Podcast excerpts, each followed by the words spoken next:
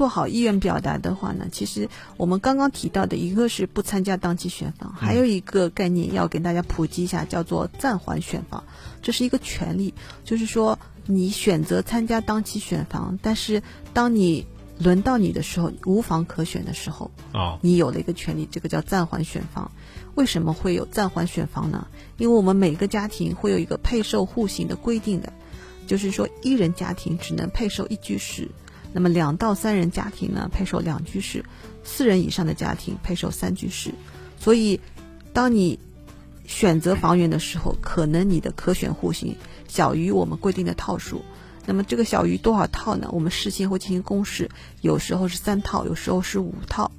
那么，比如说，举个例子，我们现在整个房源还剩下六套，我们有剩下的四套一居室，两套二居室，还有零套三居室。那么，如果你的配售户型是一居室的话呢，那你就不能暂缓选房，因为这个很好理解。比如说，我们的规则是大于三套的时候，因为现在是四套大于三套，那么你就。必须要选择了，你放弃就是直接放弃。但是如果你配售的是二居室啊，我们刚刚提到只剩两套二居室了，当然你也可以在两套当中选择一套，也可以选择暂缓选房。嗯，这个就是你需要上台做选择，或者是你之前做好选择。嗯嗯，那如果他选择这个暂缓选房的话，那么后续会有这个像之前我们提到的三年就是禁止入进入入围，会有这样的规定吗？没有的，因为暂缓选房其实。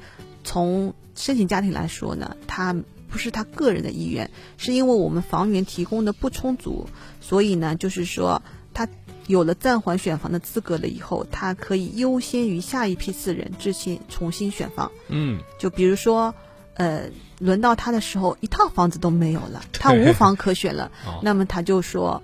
呃，你是你是要放弃选房，还是说暂缓？